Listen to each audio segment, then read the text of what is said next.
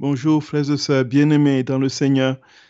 Chers amis auditeurs et auditrices de Radio Maria, je vous salue de tout mon cœur. Nous rendons grâce au Seigneur pour cette nouvelle occasion qu'il nous donne de contempler le mystère de son infini amour qui veut, en ces temps qui sont le dernier, nous accorder la plénitude de sa vie dans le don de la divine volonté. Alors nous le bénissons pour sa très sainte mère qui nous conduit infailliblement sur ce chemin, sur notre cœur est bien disposé. Nous voulons, au début de cette émission, frères et sœurs d'amour, déjà vous souhaiter une sainte et heureuse année et prier que le Seigneur nous donne vraiment, véritablement, de graver sa vie en nous, que ce que nous lisons et méditons ne soit pas une simple théorie qui se limite au niveau du cerveau, mais que tout cela, ces connaissances descendent au tréfonds de notre âme, forment la vie de Dieu, nous transfigurent et nous rend transparents de sa vie divine. Voilà le projet que Dieu a sur nous. Et je prie que cette année 2023 soit le commencement d'une vie totalement transformée en Dieu et que nous goûtions vraiment la vie de Dieu, la vie du ciel sur la terre dans nos âmes. Frères et sœurs d'amour, avant toute chose, nous voulons nous confier à notre très sainte mère, celle-là qui n'a jamais dit non à son Créateur. Je vous salue Marie, pleine de grâce. Le Seigneur est avec vous. Vous êtes bénie entre toutes les femmes, et Jésus, le fruit de vos entrailles, est béni. Sainte Marie, Mère de Dieu, priez pour nos pauvres pécheurs, maintenant et à l'heure de notre mort. Amen. Frères et sœurs d'amour, que le nom du Seigneur soit béni. Je vous salue encore de nouveau. Nous, l'avons, nous avons la dernière fois interrompu la logique progressive de, notre, de nos différentes émissions qui a commencé à la création, qui a continué dans les œuvres de la rédemption en commençant par la naissance de notre Seigneur et qui euh, aujourd'hui se perpétue dans le moment où il, a institué le Saint-Sacrement de l'autel, l'Eucharistie. Nous avions fait un petit retour en arrière sur la naissance parce que c'était la période de Noël pour parler des excès d'amour de notre Seigneur tel qu'il le donne à comprendre à sa servante Louisa Picaretta dans le livre du ciel. Jésus a très clairement dit que dans le sein de sa mère, il était parfaitement conscient de tout ce qui se passait dans les créatures, puisqu'il ne cessait pas d'être Dieu, même étant dans le sein de sa mère.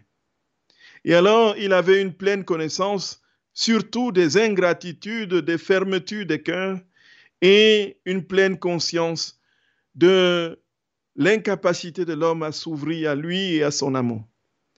Et cette indifférence, cette ingratitude constitue cette grande complainte que sont les excès d'amour de notre Seigneur.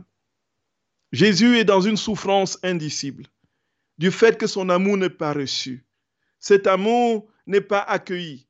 La créature se ferme volontairement à cet amour et court avec entrain dans les voies de la perdition.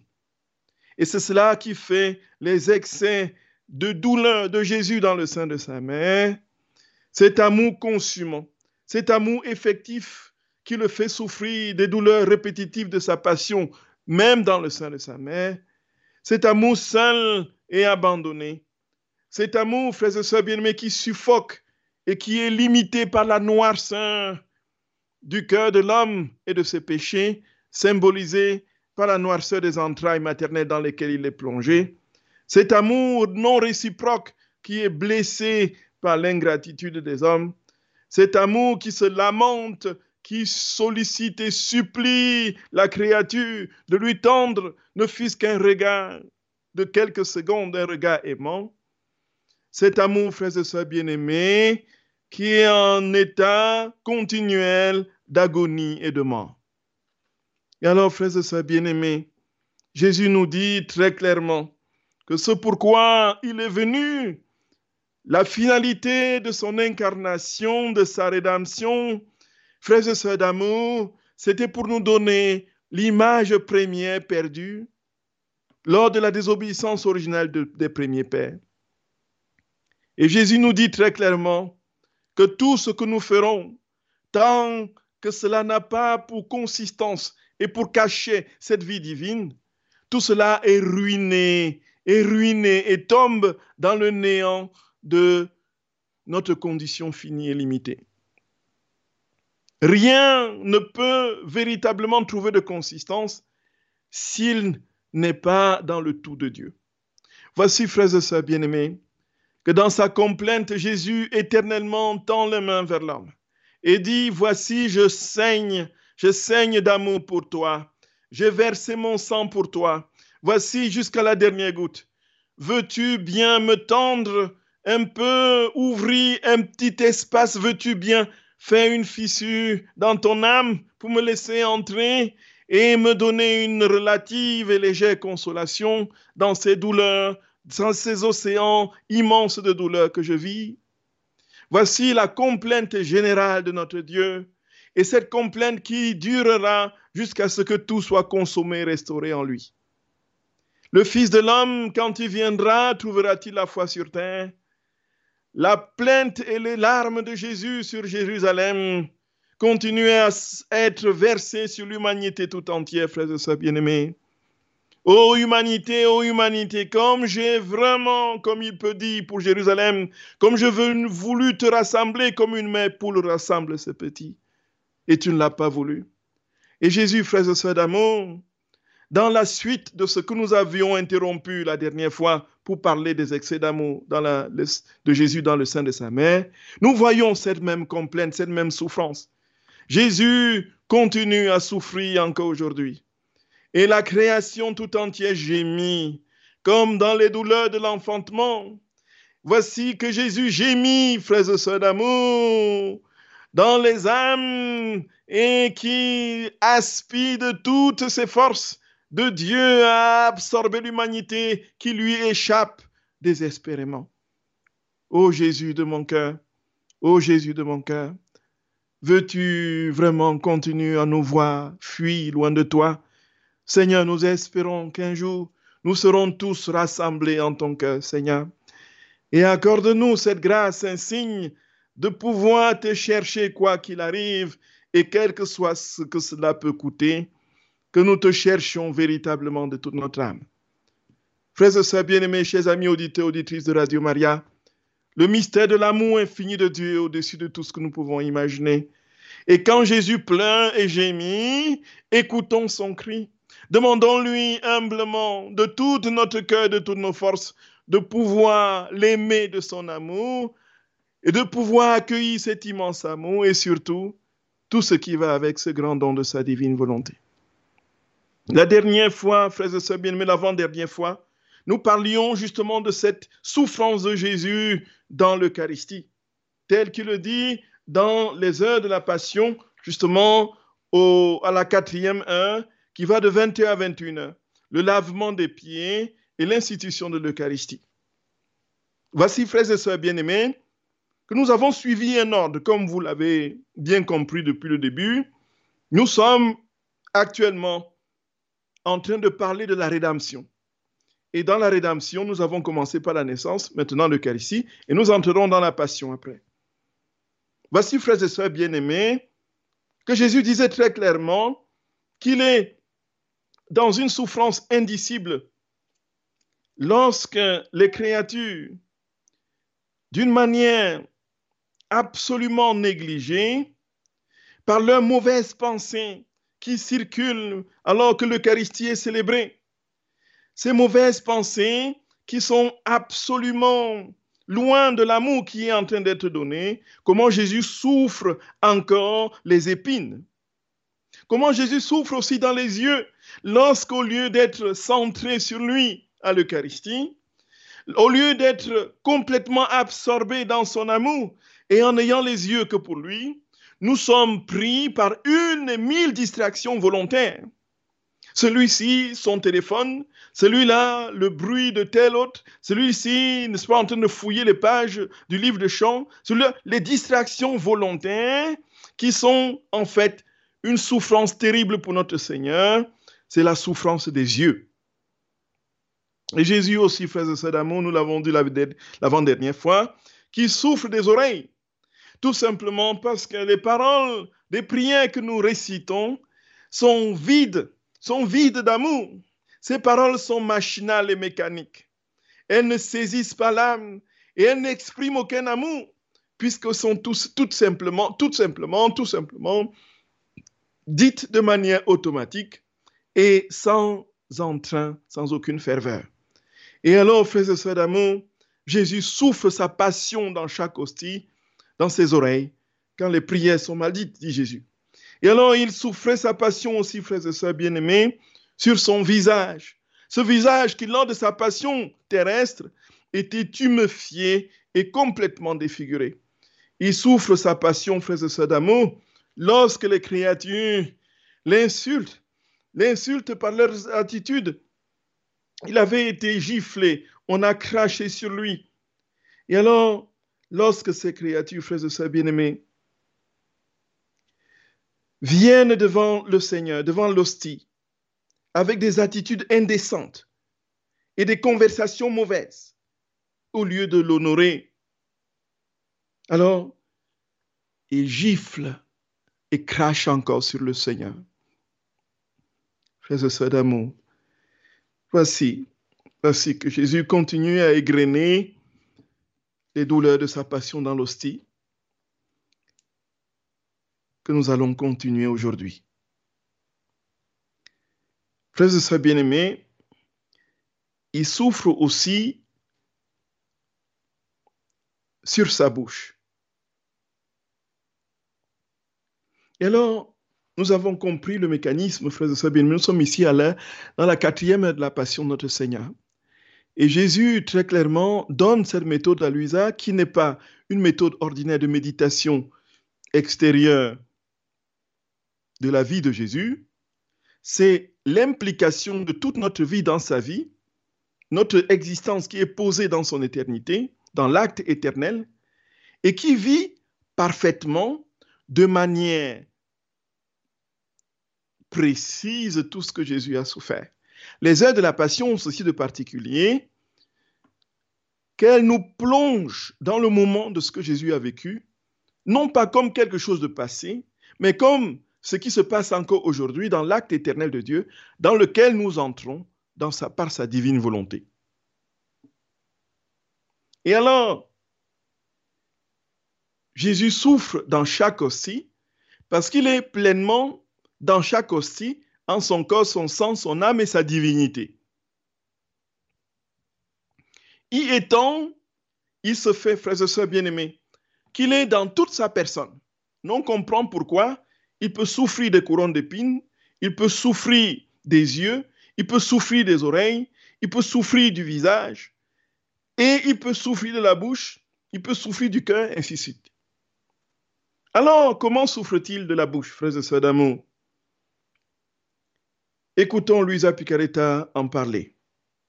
Mon Jésus, je donne un baiser sur ta bouche infiniment sainte.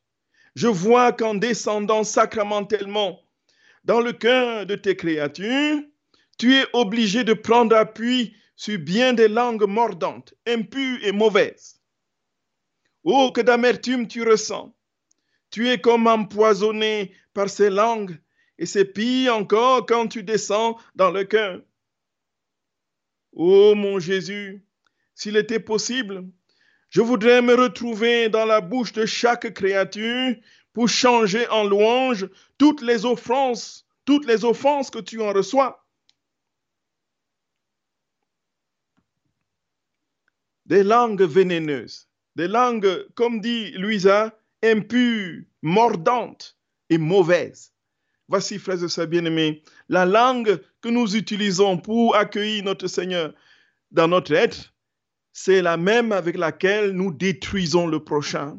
Nous critiquons, nous médisons et nous faisons tant de mal par nos paroles blessantes. C'est avec cette même langue que nous insultons, que nous méprisons. Voilà, c'est cette même langue que nous utilisons pour approcher de l'autel du Seigneur. C'est une souffrance atroce pour Jésus, frères et sœurs bien-aimés. Il souffre dans sa bouche pour réparer toutes les attitudes de ces langues vénéneuses qui n'ont rien d'autre comme fruit que le venin et la mort. frères et sœurs bien-aimés, ceci nous ramène à quelque chose d'absolument, absolument terrible, dont nous ne nous rendons pas compte souvent. Frères et sœurs d'amour, combien de fois ne critiquons-nous pas? Combien de fois ne disons-nous pas du mal des autres? Combien de fois ne médisons-nous pas? Combien de fois ne sommes-nous pas dans une posture de continuel jugement et de mépris des autres par cette langue-ci? Et là, nous sommes très facilement portés à dire, en fait, je n'ai jamais fait de mal, je n'ai jamais tué, je n'ai jamais tué. En fait, je n'ai jamais, euh, jamais commis de crime. Frères et sœurs d'amour, la parole est une épée acérée. Elle peut blesser mortellement. Elle peut, frères et sœurs bien-aimés, redonner vigueur et vie si elle est portée par la parole même de Dieu, si elle est portée par Dieu. La matérialité de l'acte de tuer ou autre chose, ce n'est pas cela qui compte.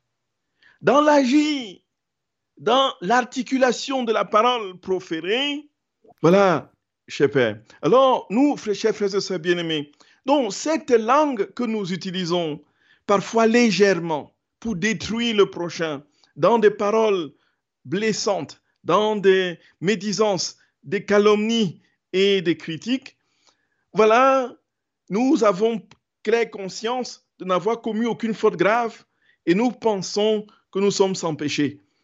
Simplement, frères et sœurs bien-aimés, nous ignorons que la parole tue la parole peut tuer. Et là, le Seigneur souffre chaque fois que nous venons communier avec une langue qui ne profère pas l'amour et la charité. Oh, que d'amertume tu ressens. Tu es comme empoisonné par ces langues. Et c'est pire encore quand tu descends dans le cœur, dit Louisa. Oh mon Jésus, s'il était possible, je voudrais me retrouver dans la bouche de chaque créature pour changer en louange toutes les offenses que tu en reçois. Gloria, Gloria, frères et sœurs bien-aimés, chers amis auditeurs, auditrices de Radio Maria, voici, voici la force et la puissance de la vie dans la divine volonté. C'est que nous pouvons réparer ce qui a été détruit. Lorsque nous entrons dans cette vie, dans la divine volonté, lorsque nous posons nos actes dans la divine volonté, lorsque nous disons une parole dans la divine volonté, l'acte éternel de Dieu vient se graver. Dieu vient se graver dans chacune, chacun de ces actes. Et ces actes produisent ce que Dieu est, produisent Dieu. Ces actes, comme dit Jésus, frères et sœurs bien-aimés, le recréent. Et ces actes vont dans tous les temps et dans tous les espaces, dans toute l'éternité, réparer tout ce qui n'a pas été conforme à cet acte-là. Et c'est pourquoi nous pouvons, avec une parole dite dans la divine volonté, réparer les paroles méchantes, mauvaises, criminelles de, tous les hommes de tous les temps. Et c'est absolument inouï, frères et sœurs bien-aimés. C'est inouï. C'est inouï.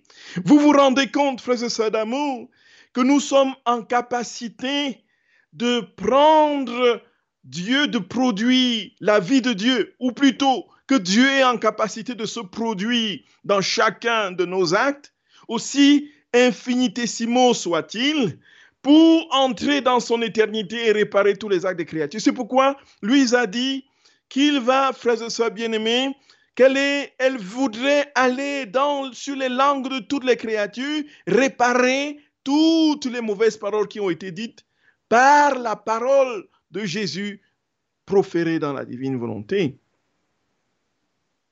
Ah, frères et sœurs bien-aimés, c'est absolument incompréhensible. La souffrance d'un Dieu et l'incroyable mystère de l'indifférence de l'homme ça deviendra, ça restera un mystère jusqu'à la récapitulation de toutes choses en lui. Et Jésus continue sa passion. Frères et sœurs bien-aimés, nous insistons là-dessus. Jésus continue sa passion. Alors, il souffre non seulement sur sa langue, dans sa bouche, mais il souffre dans son cœur. il souffre sur sa tête. Et qu'est-ce qu'il fait dans sa tête et dans son cœur? Il aime, il aime et il aime. Et comme son amour n'est pas reçu, il est continuellement en train de souffrir. Qu'est-ce qu'il fait dans l'hostie dit-il à Luisa Il travaille à enchaîner les créatures à son amour. Il fait tout ce qui est en son pouvoir pour que les créatures, quelles qu'elles soient, reviennent à son cœur et à son amour. Mais malheureusement, elles se détournent et cela crée une vive douleur dans le cœur du Seigneur. Et Jésus fait une révélation qui devrait, frères et sœurs bien-aimés, nous amener à nous ressaisir et à demander au Seigneur avec moult supplications de l'aimer, de l'aimer sans mesure et de le chercher de toutes nos forces, de toutes nos forces, de tout notre cœur. Voici, frères et sœurs bien-aimés, ce qu'il dit à Luisa. Il dit, mon enfant, dans cette hostie, je travaille du matin au soir en tissant des chaînes d'amour et quand les, âmes viennent à moi, je les enchaîne à mon cœur. Quand les âmes viennent à moi, je les enchaîne à mon cœur. Mais sais-tu ce qu'elles me font? Beaucoup se dégagent et brisent mes liens d'amour. Et comme ces liens sont reliés à mon cœur, j'en suis torturé. En brisant mes liens, elles réduisent à rien mon travail, lui préférant des liens purement humains. Voilà. Voilà la souffrance de Jésus, frères et sœurs d'amour. Voilà la souffrance de Jésus. Jésus travaille dans chaque hostie, dans chaque hostie de chaque ciboire, de tous les tabernacles du monde. Ce qu'il fait, c'est de tenter de tisser des liens d'amour avec les âmes et de d'enchaîner les âmes à son amour. Il y en a malheureusement qui se dégagent de cette tentative, de cette main tendue et de ces chaînes d'amour de notre Seigneur, qui fuient et courent avec perte et fracas à leur perdition, lui préférant des, des, lui préférant des liens purement humains, dit Jésus. Et Jésus dit très clairement, ce qui est encore plus dur, c'est que ces créatures le font en ma présence ils le font en ma présence. Pour beaucoup d'entre eux, c'est servant de moi pour parvenir à leur dessein. Et Jésus dit, cela me fait tant de peine qu'une fièvre violente me fait, me fait délirer. Comme je compatis, ô Jésus, ton amour est mis au pied du mur, et moi, pour te dédommager des offenses que commettent ces âmes, je te prie d'enchaîner mon cœur avec ces chaînes que les âmes ont elles-mêmes brisées pour pouvoir te donner à leur place mon amour. Frères et sœurs bien-aimés, Jésus dit qu'il est dans un délit d'amour, tout simplement parce que la créature n'a pas accueilli son amour. Et alors, ce qui est le plus dur, c'est que ceux qu'il a choisis, ceux qui sont le plus près de lui parce qu'ils le connaissent et qu'il aime, l'utilisent, utilisent, utilisent, utilisent Dieu pour arriver à leur dessein, soit de gloriole, soit d'intérêt financier, soit de ceci, soit de cela. Frères et sœurs bien-aimés, voilà le drame, la souffrance de Jésus. Et nous prêtres, et nous prêtres, avec quel amour célébrons-nous la Sainte Eucharistie? Avec quel amour laissons-nous Jésus se saisir de nous? Avec quelle disposition d'âme laissons-nous régner totalement, parfaitement en nous, dans les moindres petites cellules de notre être, quand nous célébrons les saints mystères de l'Eucharistie? Est-il vraiment le seul à régner, à dominer et à chercher à ce que toutes les âmes viennent à lui ou est-ce que je compte l'utiliser, l'instrumentaliser pour parvenir à mes fins propres, avouées ou inavouées? Combien de fois nous prêtres célébrons-nous avec tant de négligence, tant de désir de paraître tant de recherches de l'esbrouf. L'hôtel est devenu le théâtre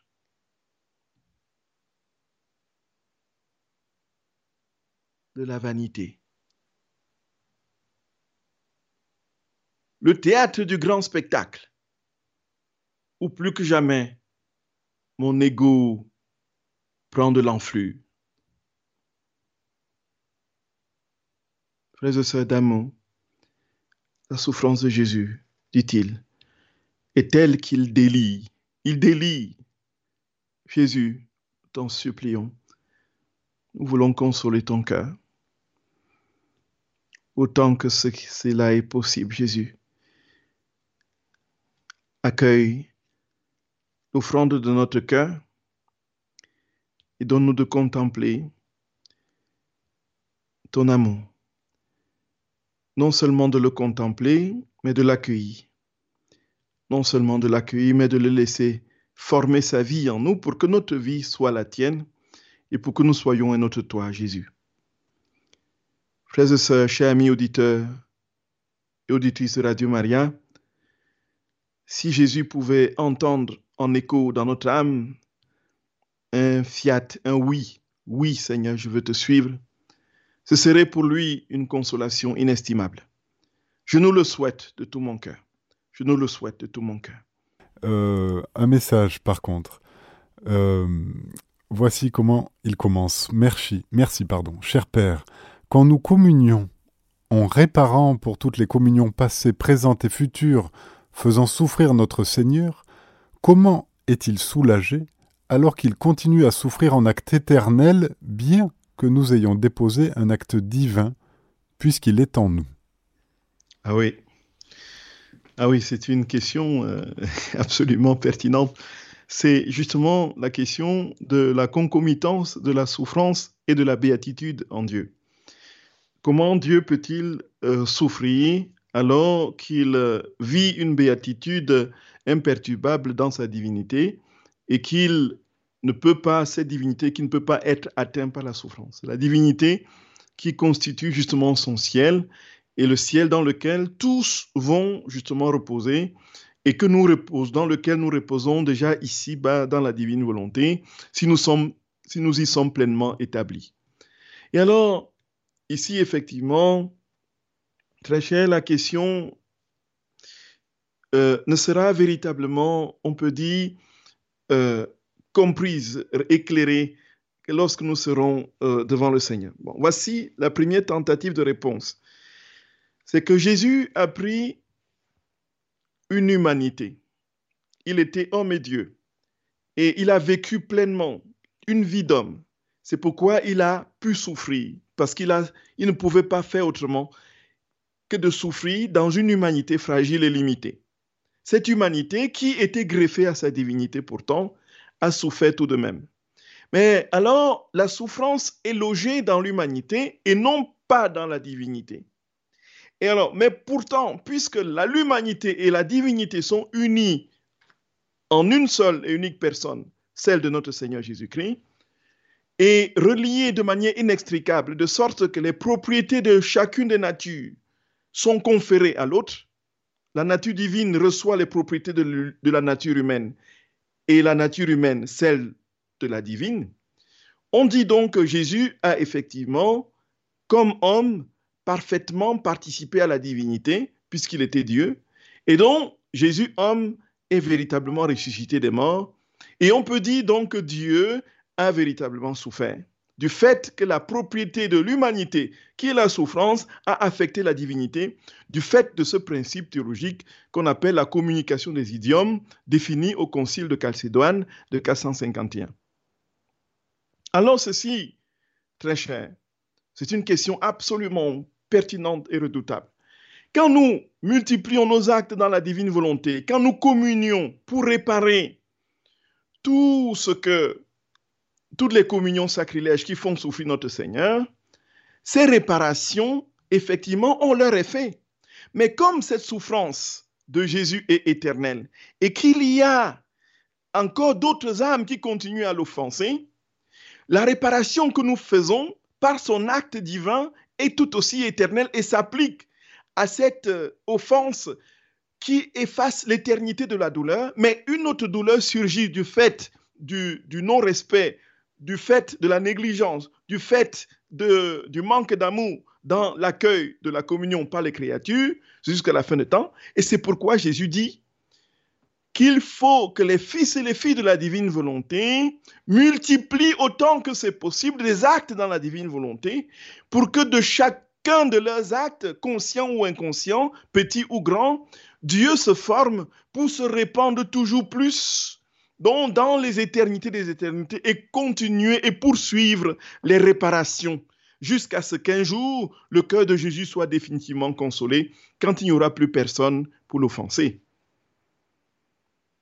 Et c'est pourquoi, dans cette vie dans la divine volonté, mes très chers, il nous invite constamment à être présent, présent à sa présence. Être constamment dans cette conscience de sa présence en nous. Et cette conscience n'est pas la pensée précise de chaque instant, mais il s'agit justement de cette structure intérieure de notre âme qui est façonnée pour accueillir Dieu dans la plénitude de ce qu'il est même si nos actes de tous les jours, de chaque instant, ne sont pas imprégnés de cette conscience de sa présence. Pourtant, cette présence qui est totalement établie parfaitement en nous, œuvre. Et chaque fois que nous posons des actes, même si nous n'en avons pas conscience, c'est Dieu qui se multiplie dans ses actes et va procurer et faire des réparations, n'est-ce pas, jusqu'à la consommation des siècles. Et c'est alors, mon cher frère bien-aimé, celui qui a posé la question, que Dieu un jour sera consolé lorsque les actes s'étant multipliés, parce que ce qui est en train de se passer, c'est que plus les gens comprendront ce que c'est que vivre dans la divine volonté et en vivront, plus Dieu se répandra dans les univers. Et quand je dis univers, il s'agit des âmes. Plus Dieu se répandra dans les âmes, et plus il se répandra, plus il formera sa vie en eux, et plus les hommes, ainsi de suite, jusqu'à ce qu'à un moment, Dieu soit formé en tous. Et là, on aura accompli cette parole, n'est-ce pas, de Saint Paul dans l'Épître aux Colossiens et dans l'Épître aux Corinthiens, chapitre 15. Quand il aura soumis le dernier ennemi qui est la mort, il se soumettra lui-même à celui qui lui a tout soumis, afin que Dieu soit tout en tous. Afin que Dieu soit tout en tous. Alors, quand Dieu sera tout en tous, alors cette réparation aura atteint son but et sa finalité. Et c'est pourquoi nous, aujourd'hui, plus que jamais, nous devons multiplier. Jésus parle de la multiplication des actes dans la divine volonté qui vont répandre sa vie dans les âmes. Alors, voici comment nous pouvons tenter de répondre à cette question qui est absolument pertinente et d'un très très grand, euh, vraiment, et le mystère restera. Et Jésus cessera de souffrir quand son règne sera établi dans les cœurs, dans les âmes. Père Gabriel Marie de Chonang, une question plus pratique cette fois-ci du côté de Pierre de Normandie, qui voudrait quelques conseils pour réjouir notre Seigneur, car, dit-il, la Septuagésime commence. Merci de me guider. Oui. Quelques conseils pour réjouir notre Seigneur. En fait, il n'y a pas d'autre possibilité de consoler véritablement son cœur, comme il le dit, que d'être, que de vivre dans, de sa divine volonté. En fait, aucun acte humain, dit Jésus, aussi grandiose soit-il, aussi méritoire soit-il, ne peut véritablement lui donner satisfaction pleine, puisque Dieu seul est capable de plénitude. Et si ce n'est pas la plénitude qui est remise à Dieu, alors il y a un vide, un manque et Dieu ne peut pas être comblé et consolé. Donc Dieu seul peut se donner à lui-même. Et donc la vie dans la divine volonté, c'est donner Dieu à Dieu.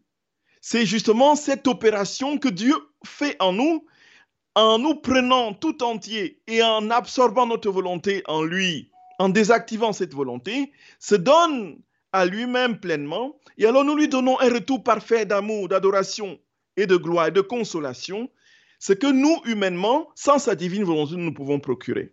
Et donc le Seigneur nous invite tout simplement, cher Pierre, bien-aimé, à poser chaque fois nos actes dans la divine, à vivre dans la divine volonté et à poser nos actes dans la divine volonté pour parvenir ainsi progressivement à remplir le cœur de Dieu de ce qu'il est et ainsi absorbant l'humanité dans la plénitude de ce don de lui-même à lui-même, alors nous serons tous consolés et nous serons tous unis à lui et il recevra alors la pleine satisfaction de son œuvre, celle de la restauration de l'homme tout entier en lui.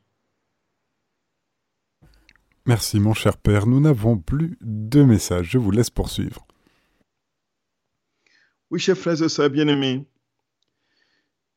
Alors, qu'est-ce qui nous reste à dire en cette minute qui nous reste? Tout simplement, frères et sœurs d'amour, le Seigneur dit une seule chose. Il nous dit tout simplement, je viens établir mon règne dans les créatures.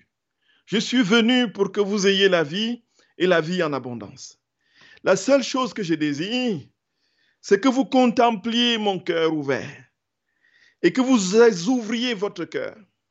Et ce cœur ouvert, d'où jaillit le sang et l'eau, d'où jaillit cette fournaise brûlante d'amour, veut consumer votre cœur. Disposez ce cœur et laissez-moi entrer.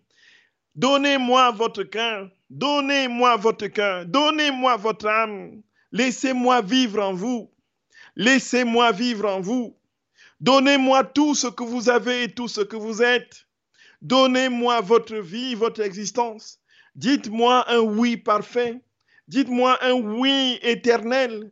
Dites-moi un oui capable d'équivaloir mon oui. Dites-moi votre oui dans ma divine volonté. Comme Marie, ma mère, a dit son oui parce qu'elle était pleinement investie de ma présence et de ma vie. Et alors, frères et sœurs d'amour, si nous écoutons cette parole du Seigneur, il ne nous reste plus qu'à gémir, à languir d'amour, à lui demander effectivement de nous donner la grâce de disposer notre cœur. La seule chose qu'il nous demande, c'est celle-là, disposer notre cœur et accueillir cet amour brûlant de son cœur. Nous le laisser nous consumer, le laisser nous embraser, le laisser faire de nous une fournaise ardente d'amour et que nous soyons à son image, frères et sœurs bien-aimés, des petits dieux Et c'est ce que je nous souhaite de tout mon cœur, frères et sœurs d'amour. C'est ce que je nous souhaite de tout mon cœur. Que Jésus vraiment vienne trouver au tréfonds de notre âme toutes les dispositions requises pour s'établir.